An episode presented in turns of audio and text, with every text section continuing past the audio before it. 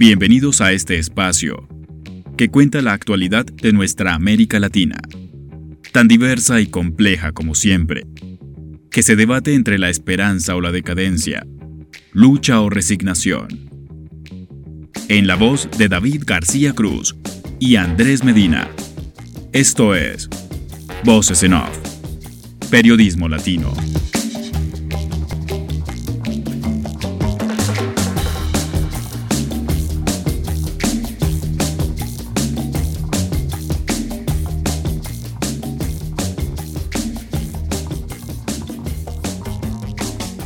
Hola, bienvenidos a esta nueva edición de Voces en Off, bienvenidos a este penúltimo programa del año.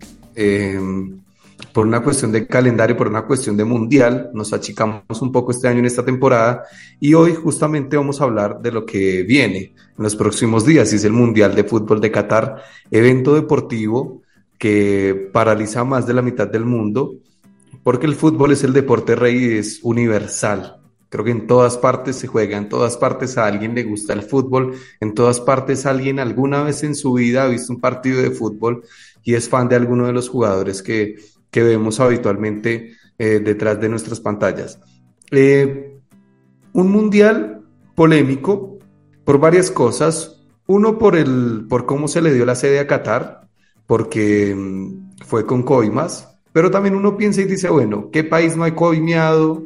En algún momento para tener la sede de un mundial. Seguramente Rusia lo hizo, seguramente mm, Corea y Japón también lo hicieron, y así vamos a poder encontrar, si uno busca o investiga bien, un montón de casos que se han dado a lo largo de la historia. De hecho, el FIFA Gate lo revelan los Estados Unidos luego de que les negaran a ellos la sede para el Mundial, para los Mundiales de 2018 y 2022, y sacan el FIFA Gate como represalia muy a los Estados Unidos siempre aprovechando el principio de oportunidad con toda la información que tienen y con todo lo que saben. La otra polémica que envuelve a este mundial es el tema del respeto a los derechos humanos, eh, los derechos laborales, la cantidad de personas que han muerto construyendo estadios. Hay muchos jugadores y artistas que han estado en contra de esto. De hecho, Tony Cross, el alemán, eh, se había pronunciado en un podcast en contra de todo lo que estaba pasando en Qatar y tiempo después renuncia a la selección y claramente eso pues hace que no juegue este mundial. Y otra cosa que, que tiene envuelto este, este mundial en, en polémica eh, es un tema cultural y es con la comunidad LGBTIQ y es el tema con, con, las personas que son homosexuales, ¿no? que no pueden tener muestras de cariño, la homosexualidad es penada con cárcel en Qatar. Entonces hay un choque cultural muy fuerte eh, con un evento deportivo que casi siempre se ha hecho en Occidente, que se trasladó para Corea y Japón en algún momento, pero dos culturas que están muy occidentalizadas también. Y estuvo, eh, digamos, en otra sede anormal, fue en Sudáfrica, que también es una cultura hiper occidentalizada, fueron colonia de los ingleses.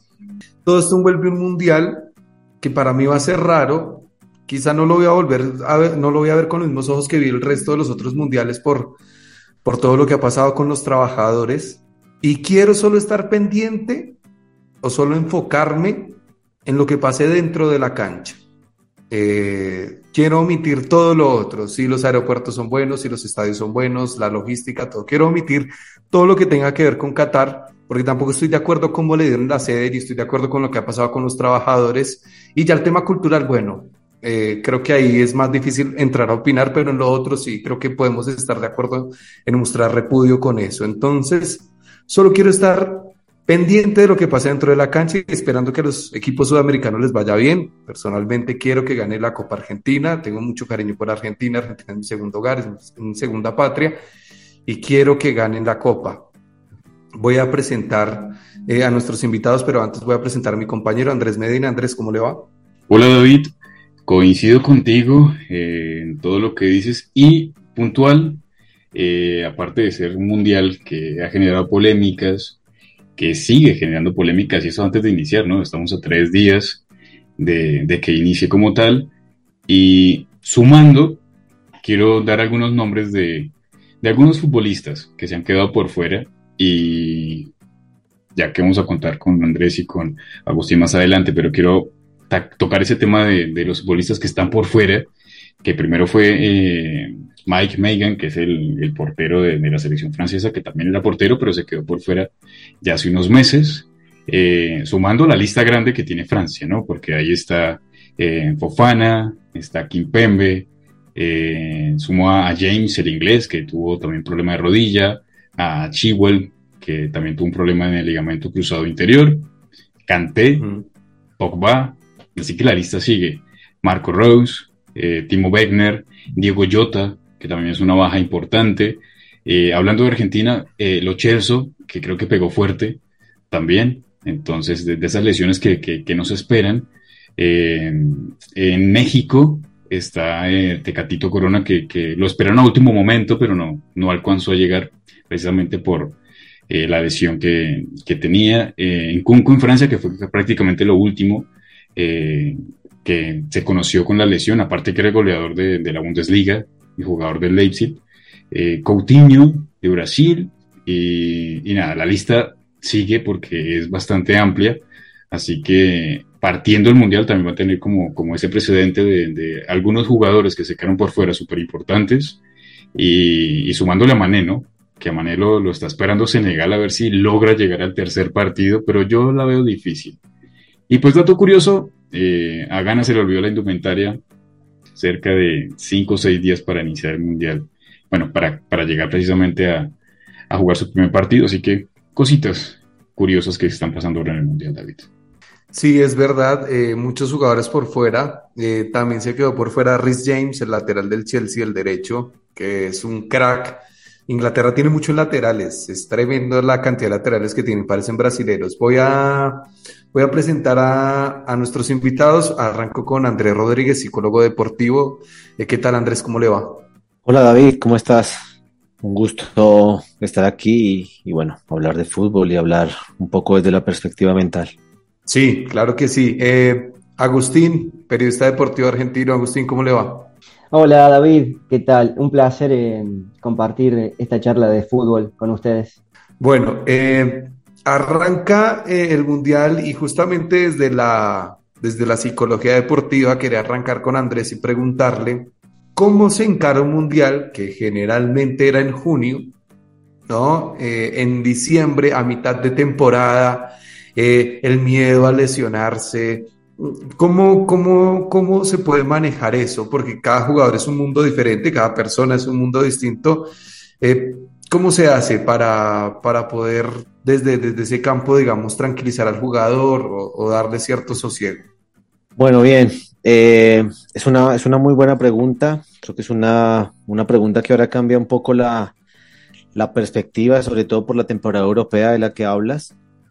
Eh, cambia un poco desde, desde ahí, quizás para, para, ese calendario, pero cuando se hacía en, en junio, julio, era más para la temporada sudamericana, ¿cierto?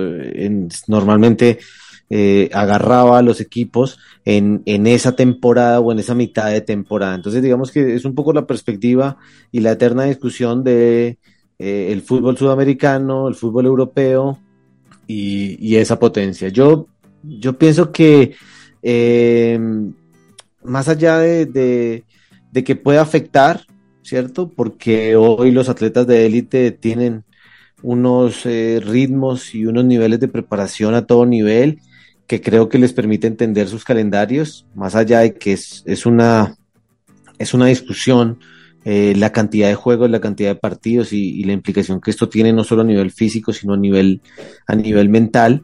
Y ahí conecto un poco esa pregunta, ¿no? De cómo, de cómo afrontar o de cómo se afronta un mundial en este momento para mí hay dos aspectos importantes que, los mencionabas allí, eh, y es el tema de las lesiones, ¿cierto? No solo por la cantidad de, competencia que hay en, el calendario y, que quizás cambió por esto de, ser a final de año y no a mitad de año, sobre todo para algunos, para algunas ligas más que para otras, eh, y tiene que ver con el miedo a lesionarse. ¿Sí?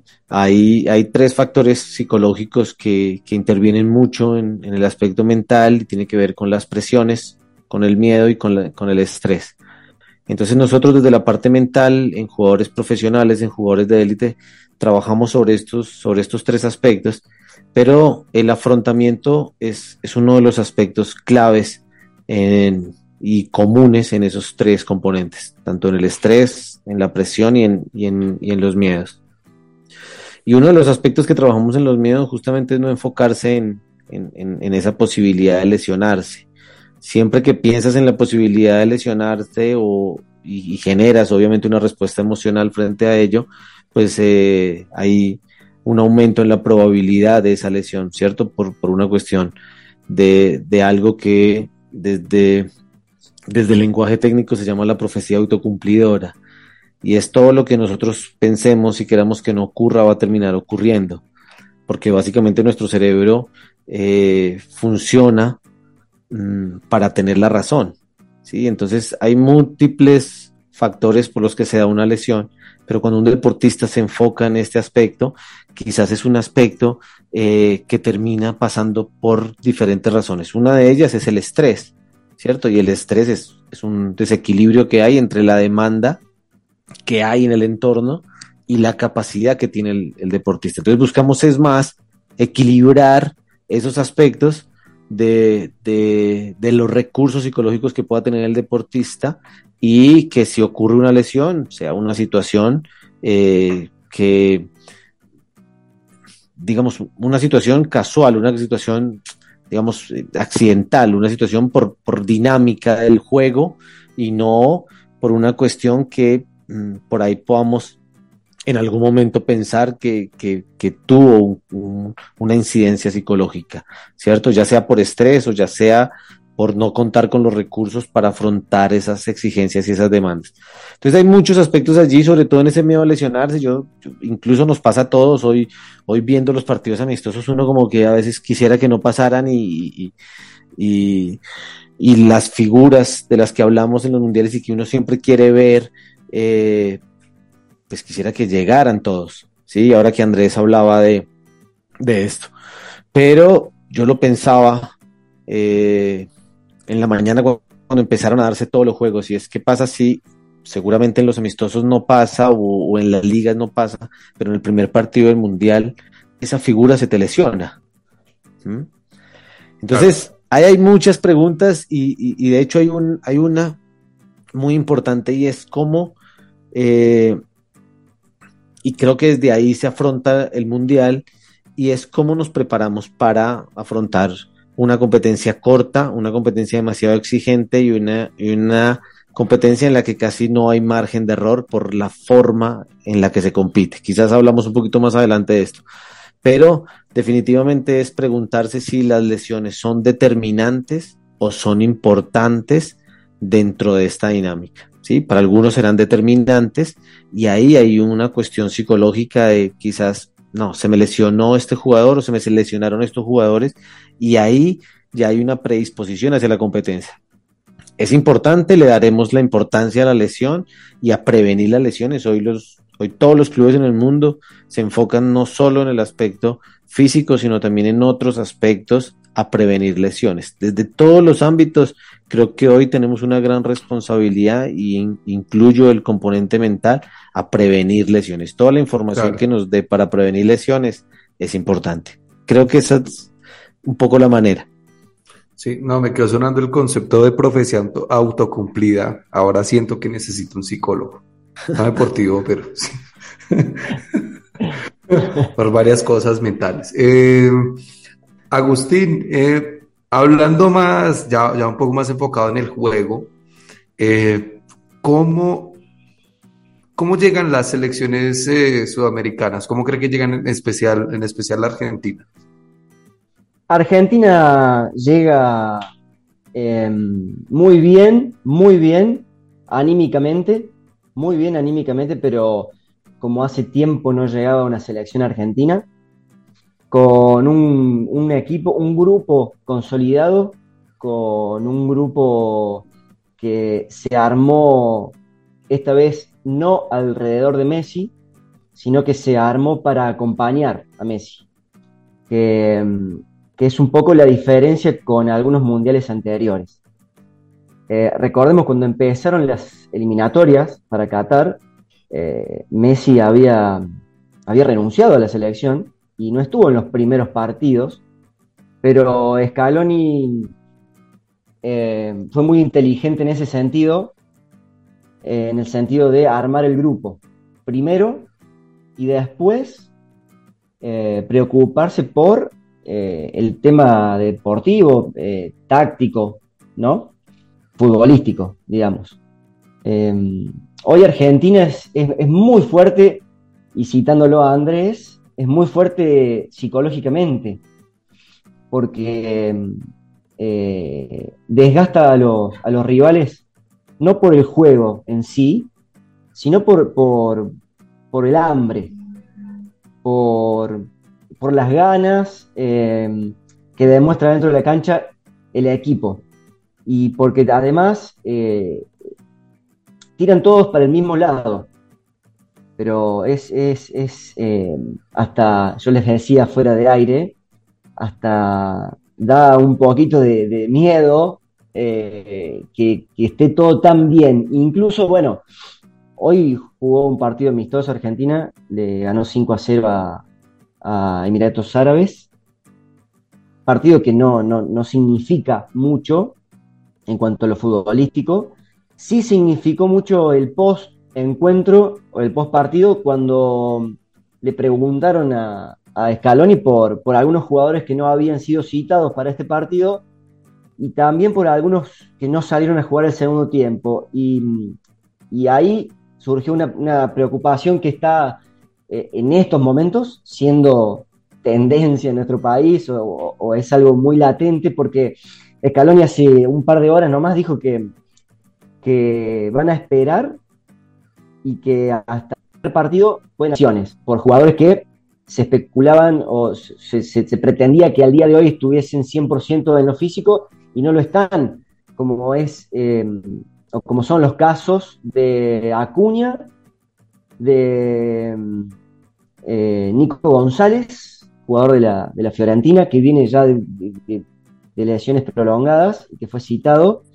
Eh, el caso también de, Papu Gómez, que hoy no estuvo citado, eh, y el caso de, bueno, Paulo Dybala. Estos últimos parece que van a estar, sí o sí. Pero Nico González dejó ahí abierta una puerta o una, duda que también la sembró eh, el huevo Acuña, porque mm, Scaloni dijo que que había dudas y que si no están al 100%, un día antes eh, va a ser un cambio de la lista. Así que bueno, ese es, ese es hoy eh, el panorama eh, futbolístico en la selección argentina, una selección argentina que tiene al mejor jugador del mundo en estos momentos como abanderado en un nivel, no, no, te voy a, no voy a decir pocas veces visto, porque el nivel de Messi desde hace, bueno, ayer se cumplieron 19 años de que debutó en, el Barcelona eh, y su nivel siempre fue eh, creciendo. Con la selección argentina, por ahí siempre se le exigió un poco más y, hoy llega, llega, creo yo, y, muchos colegas acá en el país también así lo creen, en, su mejor nivel en una previa a, a un mundial. Fue muy bueno el nivel que tenía previa previo a Sudáfrica 2010, sí, es cierto, estaba Maradona también, pero hoy con, la madurez de, 35 años y de, cuatro mundiales en el lomo, eh, Messi llega distinto. Y llega distinto también en, el sentido eh, mental, psicológico. Llega distinto también eh, como, como jugador. ¿no? Hoy no es tanto el definidor de las, de las jugadas de la selección, sino que es más bien el creador. Es, em, no es el iniciador, porque Argentina, por suerte, tiene un mediocampo muy bueno, con, un pie muy bueno, como son Paredes o, De Paul, el mismo McAllister, eh, Papu Gómez. Bueno, va a extrañar a los Chelsea Argentina, va a extrañar mucho a los Chelsea, titular indiscutido para este mundial. Eh, pero bueno, está bien rodeado en la cancha, eh, hablando de, táctica y está bien rodeado también afuera. Eh, Andrés, quiero tocar el tema ya conectando con, lo que decía David y, aparte eh, todo ese tema psicológico, pero doy el dato, por ejemplo, de lo que ha pasado con Mané, ¿no? Nosotros en Colombia tenemos el recuerdo de, Falcao en ese próspero eh, futuro que tenía para entrar al Mundial y, hacer un buen Mundial con, la selección Colombia. Se lesiona, se le espera hasta el último momento, pero Mané, un mes antes de, menos de un mes de iniciar el, Mundial, se lesiona. Lo llama a la selección de Ghana, pero siempre hay como eh, una confrontación entre el técnico del club y el técnico de la selección. ¿sí? Como no lo expongas tanto, faltando tantas semanas para un mundial porque es indispensable para nosotros. Eh, y pasa lo que está pasando con Mané, con el Bayern Múnich, se lesiona y eh, la selección de Senegal precisamente está pensando qué hacer sin su figura y qué tan fuerte puede golpear dentro de toda esa figura de los jugadores de Senegal, del técnico, no tener a alguien como Mané y cómo podría manejarse precisamente esos roces que en ocasiones se dan entre técnicos de clubes y los de la selección. Sí, yo creo que uno de los aspectos más importantes es el tema de la comunicación. El otro día leía un dato muy, muy curioso, pero muy importante, y es que el 2% de, eh, de la incidencia, en, tanto en la prevención como en la recuperación de lesiones, está dada en la comunicación, en la comunicación entre eh, el futbolista y su, su entorno, ¿cierto? Su, su, entorno de apoyo, llámese médicos, fisioterapeutas, nutricionistas, psicólogos, todo el grupo de apoyo, entrenadores, eh, y eso incluye entrenadores, asistentes, preparadores físicos, seleccionadores, y, a veces parece un tema sencillo, y a veces parece un, un porcentaje menor, pero en realidad la incidencia termina siendo, siendo muy alta en el tema de comunicación. Entonces, saber eh, comunicar y saber expresar los, las diferentes necesidades las diferentes exigencias eh, y unificar criterios es, es, algo complejo, pero es algo muy importante. Entonces, creo que muchas veces se falla allí, pero también hay intereses de, de, de partes ¿cierto? De clubes, eh, patrocinadores, selecciones, eh, federaciones mm, que, interfieren mucho en este aspecto, pero también eh, sumado a esos dos aspectos anteriores, la comunicación y el interés tiene que ver con mm, el, pensamiento estratégico. Yo siento que las cosas no están bien hechas o mal hechas, sino que son más estratégicas o menos estratégicas. Entonces, eh, cuando, cuando una competencia se programa en esta, en estas, digamos, a esta altura del año y las ligas tienen esas competencias, hay que pensar de una manera estratégica para todos, ¿cierto? Entendiendo que el, que el actor principal es el jugador. Entonces, digamos que esos, esos aspectos hay que tenerlos muy en cuenta y a veces se pasan por alto y solo salen a la luz o, resaltan mucho cuando ocurre la situación y, ah, hubiéramos hecho esto lo hubiéramos hablado, lo hubiéramos cuidado. Eh, entonces, mm, ahí hay un tema que yo siento que los clubes y las elecciones eh, deben mm, poder compartir mucha más información y, ser mucho más estratégicos, que repito, es muy complejo poner de acuerdo a tantas personas, pero siempre hay que pensar en, el jugador y, quizás en, en, el bien común que en el, que en el bien particular de alguna de esas partes.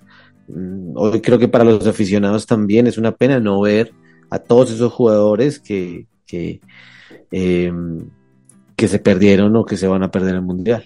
Y quiero conectarlo ahí directamente con, con Agustín y es eh, Lo Chelsea, que es uno de los directamente implicados, ¿no? Que es súper importante para la selección argentina, ahora no va a estar, y digamos que la escaloneta empieza como a, a, virar, ¿no? Como, bueno, ahora qué hacemos, cómo podemos tratar de armar ese once eh, para lo que se viene para el Mundial, pero hay algo muy puntual y, lo que hablaba Agustín ahora de Messi, pero Messi tiene más allá, no sé si sea una presión, porque obviamente se espera muchísimo de Messi en los mundiales, se espera muchísimo de Messi en la selección, pero podría ser el último mundial de Messi. Primero viendo la edad, viendo si en cuatro años logra llegar a, ese Canadá, Estados Unidos, México, con un eh, nivel que va a ser diferente al que tiene ahora, Entonces, ser campeón del mundo, eh, ser el mejor jugador del mundo, pero llegar a ser campeón del mundo, que es lo, lo que se le pide de cierta forma, no solo en Argentina, sino en, todo el, mundo y los que somos fanáticos al fútbol y decir, bueno, a Messi le falta ser campeón del mundo. Entonces también tiene como, como esa presión encima. ¿Cómo verlo precisamente ahora ante este eh, mundial que se viene en Qatar y, y, este grupo que no está muy fácil y que tiene a México ahí como uno de los rivales directos también? Sí, Andrés, eh, eh, la mente de Messi, viste que es, es, muy difícil eh, lo que sí, lo que sí, él dijo hace poco en una, en una entrevista de que mm, no sabía si iba a ser su último mundial. Yo lo que, lo que entiendo de verlo a Messi es que si él quiere, si él quiere, eh, va a jugar eh, el próximo mundial. Con 39 años, Messi puede tranquilamente jugar un próximo mundial. El tema es si ¿Cómo queda? Bueno, ahí lo sumamos después a, al psicólogo Andrés. Eh, ¿Cómo quedaría eh, de acuerdo a los resultados que se den en este mundial, ¿no? Si, si puede salir campeón, ¿qué hacemos? ¿Seguimos o ya no? Y si hay eh, también, ¿no? ¿Qué hacemos con, con, con, Messi? ¿Qué hago siendo Messi? ¿Qué hace, no? Eh, nosotros como argentinos sabemos que si quiere va a jugar, con 39 años va a jugar un, un próximo mundial. No, no, eh, no tiene, no tiene límites, no tiene límites. Y mm, se, están dando, se están dando cosas eh, físicas muy distintas a, los que, a las que se daban antes, ¿no?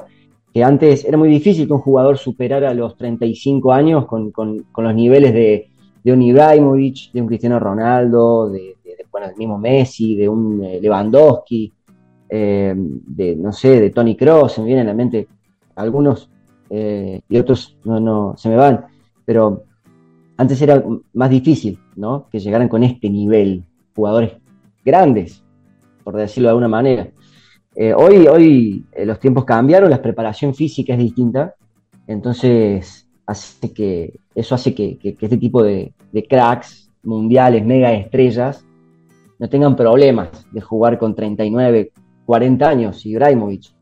Eh, eso por, por el lado de Messi. Después yo quería resaltar que Argentina tiene o, tuvo dos eh, casos de, de, lesiones y de, esto de, que decía Andrés, del estrés, la presión y los miedos. El primero, bueno, el más conocido es eh, a nivel mundial es Giovanni Lochelso, que quiero recordar cómo se lesionó en un partido eh, solo. Quiso tirar un taco y se lesionó solo. No, no hubo roce, no hubo contacto, no hubo una entrada de medida de otro, de un rival, no hubo nada, nada, nada, nada. Fue una jugada en la que él quiso tirar un taco y se lesionó solo. Yo creo, después se lo preguntamos a Andrés, pero la presión y los miedos, que son las palabras que, que nombró él al principio, jugaron un papel eh, importante en el físico del Ochelso.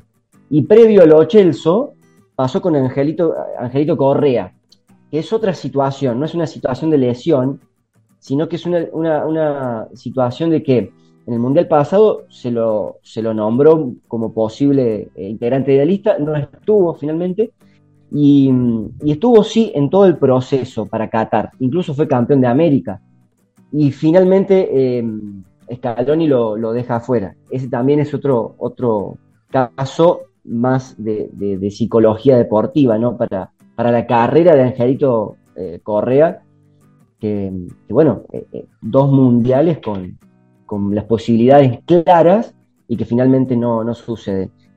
Me había olvidado esto de, de los Chelsea y con esto cierro. El Ochelso, el mundial pasado, llegó como titular indiscutido con San Paoli y no jugó ni un minuto. Eh, y en este mundial tenía la posibilidad de llegar como titular indiscutido y finalmente se lesiona en la previa. Me, parece que ahí le, hemos dado mucho trabajo a Andrés para que, para que analice psicológicamente a, a todos estos casos. Síguenos en redes sociales. Twitter, Voces en Off-Bajo y Facebook Voces en Off, opinión. Eh, Andrés, le quería preguntar justamente por un caso también muy especial y es el de Cristiano Ronaldo. Eh, también está en una posición similar a Messi por el tema de la edad. Eh, Cristiano tiene 37 años, lo más probable es que este sí sea el último mundial de él. Eh, está pasando por un momento muy difícil en el club, en donde está en el United, porque los resultados no se han dado, porque el técnico que hay ahora eh, no lo pone a jugar, prefiere utilizar otros jugadores, y también por la muerte del hijo. O sea, es como todo un caldo de cultivo como para decir eh, no, no va al mundial. Porque si bien el mundial es un motivante en sí mismo para cualquier jugador, cuando uno ve un caso como este, y lo voy a poner esta situación. Yo soy el técnico de Portugal. Analizamos el, el caso de Cristiano Ronaldo y le pregunto a usted que es el psicólogo y le digo, Andrés, ¿qué hacemos? ¿Lo llevamos o no lo llevamos? ¿Nos puede sumar un jugador que esté en este momento así o más bien eh, con los que estamos, sabiendo que tengo un equipazo y, y vamos para adelante con los que estamos sin Ronaldo? Bien, ambos temas complejos, tanto lo de los lesionados que, es un tema que eh, ha, empezado a ser una tendencia en la psicología del deporte. La psicología del deporte ha mutado en, en su enfoque. No solo ahora nos centramos en desarrollar habilidades psicológicas para el rendimiento, sino que hemos empezado a ver otras áreas eh, de intervención, de acompañamiento. Una de ellas es el tema de, de la prevención de lesiones, pero también el, todo el proceso que implica psicológico de la rehabilitación de esas lesiones. ¿sí? Ese, es, un proceso que quizás en algún momento se veía la importancia, pero solo en las fases finales, ya cuando el jugador eh, retornaba a la actividad o retornaba a la competencia. Hoy, eh, por las investigaciones y por lo que nosotros venimos desarrollando en el trabajo con, con los futbolistas, sabemos que incluso cuando hay intervenciones quirúrgicas desde antes de la intervención arranca el proceso de preparación y empezamos a trabajar en unas fases importantes. Entonces, eso, eso como introducción, eh, quizás al, seguimiento de lo que de lo que Agustín comentaba, de, Giovanni, en, en, las situaciones que se ha visto envuelto por, por cómo se dio la lesión, por su situación psicológica, ¿cierto? De, de llegar siendo un jugador eh, importante en el equipo, luego no jugar en el Mundial ni un solo minuto. Hoy tener esa posibilidad, ver, ver esa gran posibilidad de ser un jugador importante dentro de lo que es eh, el equipo de Scaroni y no, no poder llegar por, por la lesión, ¿cierto? Entonces, fíjense que a veces el trabajo psicológico no es solo para, para el rendimiento y para cumplir unos objetivos, sino que durante la carrera del futbolista es muy importante el acompañamiento, porque estos momentos van a ser muy importantes en la carrera del jugador y en lo que viene para el jugador. Entonces, una de las cosas que nosotros hemos detectado, mm, por lo menos a, nivel del fútbol colombiano, tiene que ver con las estrategias de afrontamiento de estas situaciones. Sí, hemos visto una deficiencia a nivel profesional de este aspecto. Entonces, en esto hemos eh, enfocado nuestros esfuerzos en desarrollar estrategias tanto cognitivas, emocionales, comportamentales, para que los jugadores a lo largo de sus carreras eh, que viven estas situaciones no solo preguntarnos por qué pasaron y prevenir esas situaciones, sino hay situaciones que van ocurriendo en la carrera del jugador y requieren de un acompañamiento que quizás antes no se hacía o no se le veía la importancia, ¿sí? Sobre todo por, por, eh, por esta creencia de que, de que el psicólogo del deporte o el psicólogo en términos generales trabajaba con las personas que tenían problemas. Entonces, eh, esto no se veía como un problema, sino como un evento de la carrera. Y hoy sabemos que todos estos eventos son significativos en la carrera de un jugador. Entonces eso me lleva a dos cosas importantes. Uno, eh, que lo planteo también para que, para que sea quizás un tema a discutir, mm, y es ese síndrome de favorito que por ahí eh, uno, uno, piensa con ciertas elecciones, en el caso de Argentina, cómo sobrellevar ese síndrome de favorito, ese síndrome de favorito no solo a nivel individual de algún jugador, sino de las selecciones, de los equipos, y cómo, Agustín lo decía ahora, eh, en, algo muy importante y es cómo realmente llegan los, los equipos y cómo Argentina quizás ha logrado consolidar un equipo. ¿sí? Ahí hay, ahí hay preguntas importantes y es cómo las lesiones afectan, ¿cierto? O impactan esa dinámica del equipo.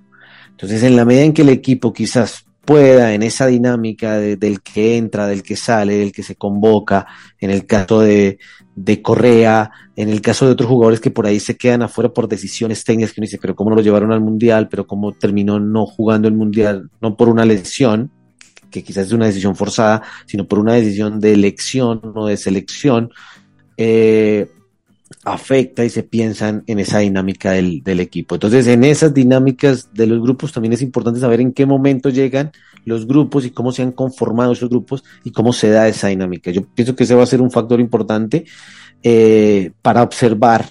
¿sí? Creo que los mundiales siempre, y, lo, he, lo he ido viendo, sobre todo los entrenadores lo hablan mucho, y es como los mundiales dan una tendencia metodológica, dan una tendencia táctica, ¿sí? Y hoy que se habla del fútbol moderno es cómo ver desde lo psicológico, cuál es esa mirada psicológica que, que se va a dar en este mundial.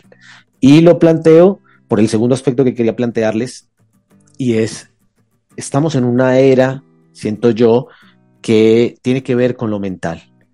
Hoy, donde hay tanto análisis eh, de video, donde hay tanta eh, monitoreo físico y donde todo eso se equipara. Hoy todos los equipos creo que se equiparan mucho en eso.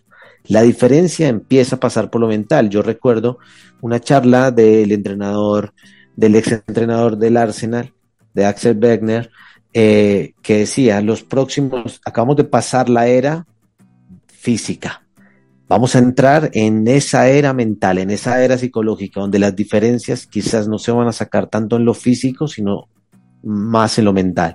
Y ahí coincido con Agustín en hoy la mente de Messi es otra, ¿cierto? Y hoy estas superestrellas eh, se preparan de una manera diferente y la diferencia la hacen allí, en detalles que, que quizás luego tocaremos, y ahí te respondo la pregunta de Cristiano Ronaldo. Hoy un jugador que quizás en su club no rinde, pero que quizás va a ser muy determinante en, la selección.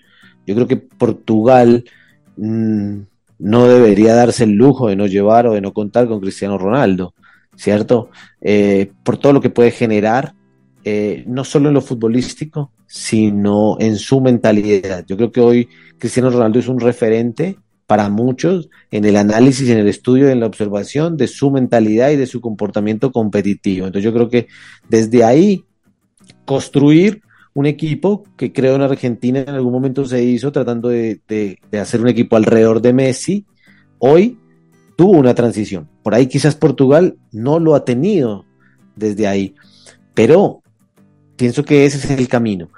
Y, para cerrar con, con algo que me llegó esta mañana de la rueda de prensa de Scaloni, eh, que creo suma mucho en, ese síndrome del favorito y de cómo se está gestionando, es eh, cuando la euforia es grande, hay que bajarla.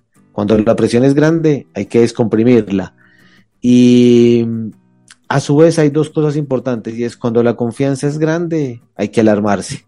Agustín lo decía, por ahí preocupa mucho cuando todo anda bien ese es un síntoma de alarma. Y eso es importante. Creo que hoy Scaloni lo entiende muy bien. ¿sí? Y creo que, y coincido con Agustín, creo que hoy desde el factor psicológico, Argentina llega con una preparación distinta y entiende un montón de factores que van a ser importantes. Entonces, me quedo con eso de Scaloni, de su rueda de prensa y de que está en ese mensaje, están entendiendo y están teniendo claro cómo afrontar un mundial que fue por ahí, eh, David, la pregunta con la que, con la que iniciamos. Claro. Em, Agustín, eh, siempre los equipos europeos son muy fuertes y Fasión hablábamos acerca de, digamos, algún equipo africano puede estar también, llegar como una sorpresa, siempre en todo mundial hay, hay una revelación. Em, Quería preguntarle por eso, ¿cuál cree que podría ser la revelación del Mundial y como, como un par de promesas eternas que nunca terminan de cristalizar nada? Y después están los alemanes que son supremamente competitivos y por ahí está España, esa España Luis Enrique que eh, hay gente que la elogia mucho, personalmente nunca, nunca vi un partido de España en la era de Luis Enrique, pero eh, los, eh, los periodistas deportivos, la gente que mira, dice que juega bastante bien. Todas, todas esas Yo te sumo, David, perdóname, Agustín, yo te sumo, David, A, a, a, esa pregunta. A, a, Holanda, bueno, a Países Bajos, como, como se llama ahora, pero yo, yo te sumo a esa eterna y a ese que uno siempre tiene expectativa. Yo, yo te sumaría esa pregunta para Agustín a, Países Bajos. Bueno, también. Todas esas selecciones que nombraron em, son las selecciones europeas fuertes y son las que si no, nos encontramos con esas selecciones en, en, cuartos, semifinal o final, eh, no es sorpresa. Yo le agregaría también eh, a Portugal. Yo agrego Portugal, que em, Portugal tiene jugadores muy importantes en todas sus líneas. Sí. En el arco, en la defensa, en el medio y adelante ni hablar. Y, además vienen jugando juntos hace, hace mucho ya, hace un tiempo largo. Eh, está como mecanizado Portugal y le tengo mucha fe a Portugal, muchísima fe a Portugal. Siento que lo de Bélgica es eh, la última posibilidad, es la última estación para que se bajen del tren eh, con algo importante, de, porque es una camada de, una, camada de oro que, es el Chile europeo. sí, sí, sí, sí, totalmente. No sé si tiene recambio, no, no, lo, no lo sigo mucho como viene por abajo, pero me, da esa sensación. Argentina no se nombran a las selecciones africanas. Creo que Senegal, si Sadio Mane eh, está bien o logra recuperarse. Hoy se hablaba de que no va a llegar al primer partido, pero sí al resto. Es una, incógnita lo de Mane. Eh, tiene un gran arquero y tiene también algunos puntos interesantes en, las distintas líneas. No tiene gran equipo, pero eh, de los africanos es el más fuerte. Y después acá se hace mucho hincapié en Brasil, que Brasil es la potencia hoy en día, porque, bueno, hace falta con, mirar la lista y, darse cuenta de por qué lo ponemos ahí arriba. Y se habla mucho también de, más allá de, Argentina, ¿no? Se habla mucho también de Uruguay, que también es como, a mí me, da una sensación parecida a la, de Bélgica, ¿no? Una, generación que se va con una que, está entrando y se ha mezclado ahí em, eh, formando un equipo muy competitivo y, muy difícil de, enfrentar, ¿no? Eh, es, muy, es muy distinto el juego de los europeos y el juego de los, de los sudamericanos. Y en, un, en el Mundial se va a notar. se va a notar más en el roce que en otro aspecto del juego. Yo digo en el roce ¿Por qué? Porque ya sabemos lo de la garra uruguaya, la garra charrúa, ¿no? Em, que juegan hasta el, hasta el minuto 90 a muerte. Em, ya sabemos que Brasil es Brasil y juega, eh, o sea, juego bonito y también tiene jugadores para, rozarse físicamente, como Casemiro en la mitad de la cancha, que es un animal. Em, y Argentina, que, como decía antes, tiene jugadores de muy buen pie, pero que, lo fuerte está en el grupo. ¿no? Eh, acá nosotros vemos a la selección argentina como, ¿se acuerdan de la película 300? Que, son un equipo, o sea, que no, no, no, es, no hay individualidades fuertes más allá de Messi, ¿no? Pero es, como un equipo que... Messi es Leonidas. Messi sería Leónidas, así es. Eh, hoy más que nunca con su, con su barba. Eh. Pero no, no, eso es lo que veo, lo que veo yo, que, las selecciones europeas son muy fuertes, pero que bueno, eh, a Portugal lo veo hoy, hoy lo veo Portugal un, escalón encima, por todo lo que decíamos de Francia, lo que decíamos de Alemania, lo que decíamos de, las otras selecciones, y a Brasil lo veo como, como las recontra superpotencias. Como, como Jerjes. Sí, por supuesto. Eh, lo, vamos a, lo podemos bajar. podemos bajarlo, podemos. Porque juntos. juntos somos más, juntos podemos, algo así es el eslogan hoy de, la selección. Eh, no, no, y me encantó, me encantó todo lo que, lo que dijo Andrés hace un ratito de, lo mental y, lo, cómo, cómo juega hoy eh, lo psicológico en, una selección. Eh, quiero, quiero conectar lo, psicológico y una pregunta para los dos, y ya para, para terminar. Y es el tema de los entrenadores, ¿no? Los, técnicos.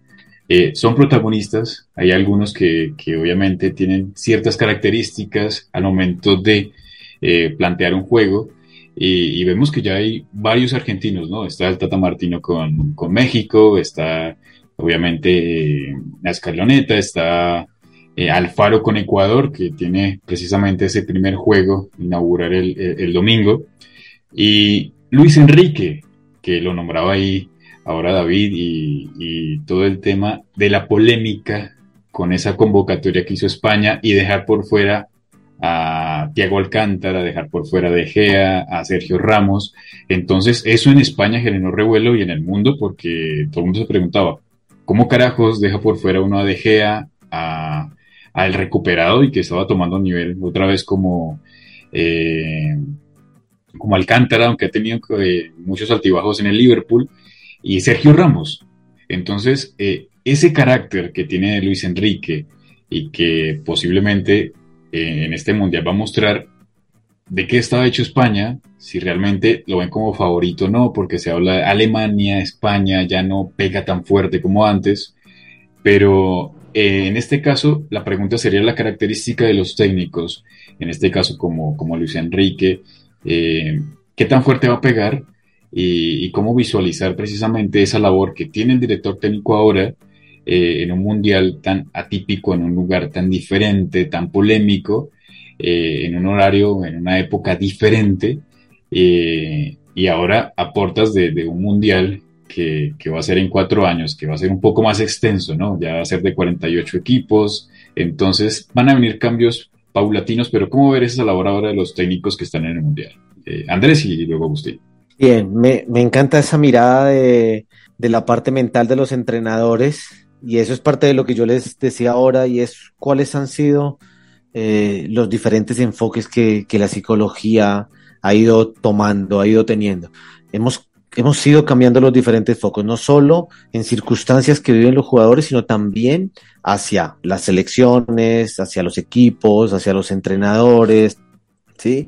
Entonces, yo, yo tengo dos cosas muy claras, digamos, dos características muy, muy importantes de los entrenadores y es entender que para mí un técnico o un director técnico tiene que ver con ser un equilibrador de emociones. Ahí va a empezar a marcar una pauta y ese foco va a ser interesante ver qué entrenador de qué selección que es capaz de equilibrar mejor las emociones de las circunstancias que va a ir viviendo tanto en la previa del Mundial, ¿cierto? Por ejemplo, de Champs, con estas bajas, ¿sí? ¿Cómo va a equilibrar esas emociones? Primero en él, como seleccionador, como entrenador, y luego hacia el equipo. Ahí va a haber un reto interesante y va a haber, o hay muchas preguntas que vamos a ir viendo durante el Mundial. ¿Qué va a ocurrir? Y dos, el tema estratégico. ¿sí? El tema estratégico mm, eh, que, excede a la idea y al modelo de juego y es cómo afrontar una competencia, entender cómo se juega un mundial. Entonces yo mm, pensaba en, los mundiales anteriores, en este tipo de torneos, hay dos características muy importantes desde la competencia en lo mental. Uno, el primer partido, que se habla mucho, ¿no? En un torneo tan corto, ese primer partido es tan importante seas favorito o no seas favorito, ese primer partido empieza a marcar una pauta porque empieza a generar un estrés en el grupo. Por ahí ese primer partido de lo que esperabas que ganara alguno del grupo, te termina ganando otro, condiciona los siguientes dos juegos eh, con un estrés muy alto frente al resultado. Entonces ahí la estrategia empieza a ser muy importante. Y el otro, el otro aspecto es saber jugar la eliminación en, las fases siguientes, ¿cierto? después de la primera ronda. eh, que ahí juega un factor muy importante que, que empieza a ser una tendencia grande y es ese juego psicológico de los penales. Yo creo que siempre ha existido, pero ahí se terminan quedando afuera algunas elecciones que uno dice, por juego, por ahí eh, sería diferente. Pero esa estrategia termina siendo un factor mental. Y yo me remito a la Euro, a la Euro 2004, cuando Grecia es campeón con un juego que por ahí no gustó, pero que tuvo un juego mental muy importante y apeló a, otras, a otros aspectos estratégicos que terminaron siendo una revelación. Claro, la tensión, va aumentando, ¿no? Conforme va pasando las fases, ya la tensión aumenta y, el estrés. Sin duda, sin duda, todo se vuelve muy definitivo. Eh, entonces, gestionar esos errores, gestionar esa emoción, por eso hablo de, que el entrenador tenga la capacidad de ser un equilibrador de emociones, va a ser una característica muy determinante en, esta, en este mundial. Exacto. Agustín. Bueno, bueno, eh, hablando de, directores técnicos, Argentina eh, históricamente eh, tuvo, tuvo personalidades muy distintas y muy influyentes a la hora de, analizar a un, equipo tácticamente, porque hablamos en primer lugar de Menotti y Bilardo. Acá hay un, eh, una histórica polarización entre un juego y otro. O sos, o bilardista o sos menotista. Los dos fueron campeones del mundo, cada uno eh, con sus armas futbolísticas. Em, después, más venidos para esta época, Marcelo Bielsa hizo eh, una eliminatoria casi inigualable. Clasificando, no, recuerdo si tres o cuatro partidos antes a Corea-Japón. Los partidos, los partidos previos al, Mundial fueron también intachables.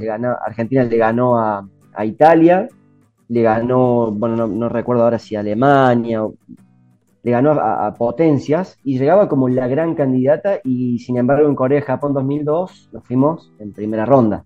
Eh, en el 2006 tuvimos a, al, padre, casi al padre de, todos los jugadores, padre futbolístico, ¿no? Porque eh, Peckerman, que ustedes conocen bien, eh, armó un equipo con casi todos chicos que los conocía desde, desde las juveniles, ¿no? Venían siendo eh, campeones juveniles con, con, él y con Tocali también.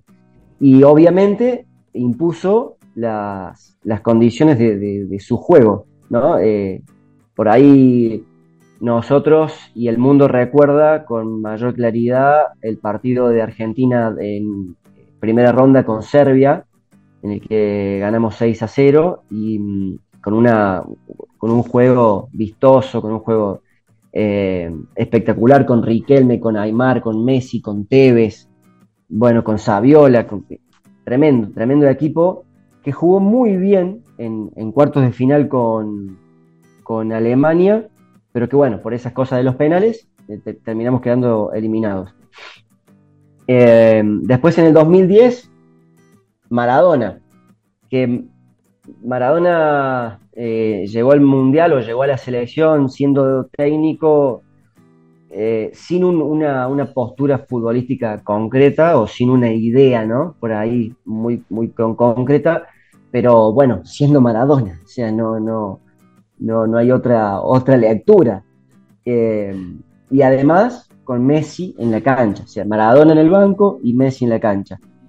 Eh, lo de Maradona fue eh, puramente, qué sé yo, cómo decirlo, único, mágico, él era la, figura, él fue el protagonista siempre de, esa selección. Trató de absorber las presiones y, bueno, eh, nos terminamos yendo con una goleada en contra contra, contra Alemania en, eh, también en cuartos de final.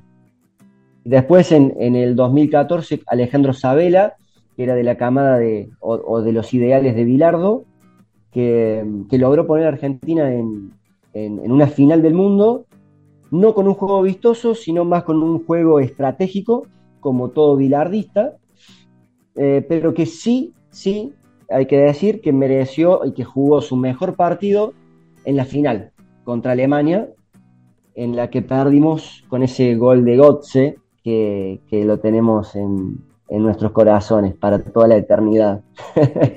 y bueno, y, finalmente en el 2018 eh, em, sucedieron cosas en la previa muy difíciles porque el Tata Martino estuvo mucho tiempo siendo el técnico en la eliminatoria, se fue, vino eh, el Patón Bausa, se fue y después eh, recayó todo en San Paoli, que, vino a, salvar las papas del fuego porque Argentina estaba quedando eliminada del Mundial y con lo que podía y con lo que pudo más que nada con Messi, eh, como bandera, por supuesto, como siempre, clasificamos ahí con mucha suerte a, Rusia. Y, bueno, eh, tuvimos un Mundial de Rusia con, un DT, con un técnico que no, que no supo eh, imponer, imponer ni sus ideas, ni, ni, su personalidad, ni nada. fue absorbido por, por la personalidad de un plantel con, con personalidades muy fuertes como Mascherano, bueno, Messi, Higuaín, Agüero, eh, eh, nunca, nunca terminó de, imponerse San Paoli y le fue mucho mejor de lo que suponíamos que le iba a ir. Y hoy con un eh, entrenador que no tuvo experiencia previa en, de ningún tipo como entrenador, salvo como ayudante de campo de San Paoli en aquel 2018, pero que eh, tiene un cuerpo técnico que es inmejorable. En el cuerpo técnico de Argentina está Walter Samuel, está Pablito Aymar, está Roberto Ayala, todos eh, jugadores con más de, 50 partidos en la selección, eh, todos jugadores muy, muy queridos por el, fútbol mundial. y bueno, yo creo que ese es la, el secreto de la selección argentina eh, el cuerpo técnico más que el técnico en sí. Creo que el cuerpo técnico de la selección argentina es hoy el secreto de, esta fortaleza grupal. Perdón si me extendí mucho. no, perfecto, perfecto. Em, bueno, eh, vimos desde varios puntos de vista, desde el futbolístico y el psicológico, cómo viene este mundial, eh, qué expectativas se tiene Ojalá que los equipos sudamericanos puedan hacer un muy buen papel y que él vuelva algún equipo sudamericano a ganar, ya sea Brasil, Argentina, eh, Uruguay o, o si no, Ecuador. Ecuador eh, sí, Ecuador igual no creo que gane, o sea, no va a ganar el Mundial Ecuador. o sea, selecciones como Colombia, como Ecuador, como nunca van a ganar un mundial, nunca se van a ganar un mundial. Eh, Es la realidad, es la realidad que nos atañe, o sea, no es, es como que de repente Ecuador campeón del mundo, no, eso no va a pasar, por lo menos no mientras estemos vivos. Entonces confiamos en Brasil, Argentina y Uruguay, aunque ya Uruguay lo estoy dudando si en algún momento volverá a ser campeón del mundo. Pero no, ojo, ojo, con la garra charrúa, ojo con la garra charrúa pero llevamos hace 70 años y no hemos vuelto a ganar. el, no, mentiras. Eh, no, ojalá, ojalá a los uruguayos les, vaya bien. También me caen muy bien los uruguayos. Em, nada, nos despedimos. Gracias Andrés, Agustín, gracias Andrés Medina. Este fue el penúltimo programa del año. La próxima semana eh, volvemos a nuestro tema inicial que es política, economía y demás, todas cosas que em, también son muy interesantes, más que el Mundial. Eh, y vamos a volver con eso y vamos a hablar de la República Argentina, de hacer un análisis de lo que ha sido este año tan difícil con la inflación alta y, con un Mundial en las puertas, ¿no? Eh, nos olvidamos de la inflación mientras jugamos el Mundial. Tenés para hacer muchísimos capítulos con la historia de Argentina o con el momento de Argentina. No, hemos hecho varios, eh, de hecho, este proyecto, la Casa Matriz es Argentina. Entonces partimos sobre, sobre esa base y mm, estaremos hablando sobre todo de la, de la gestión del gobierno y un poco también de lo que ocurre en la oposición para terminar este año un año eh, complejo con muchas cosas, eh, con una crisis económica fuerte en muchos países, con una inflación alta en el mundo, con una pospandemia que nos está pegando durísimo. Es como una resaca, es horrible, es peor que la borrachera. Entonces, estamos en un punto muy, muy, muy, muy difícil. Y, y finalizamos un año bastante complejo. Mi nombre es David García Cruz. Nos reencontramos eh, la próxima semana para el último programa del año. Chao.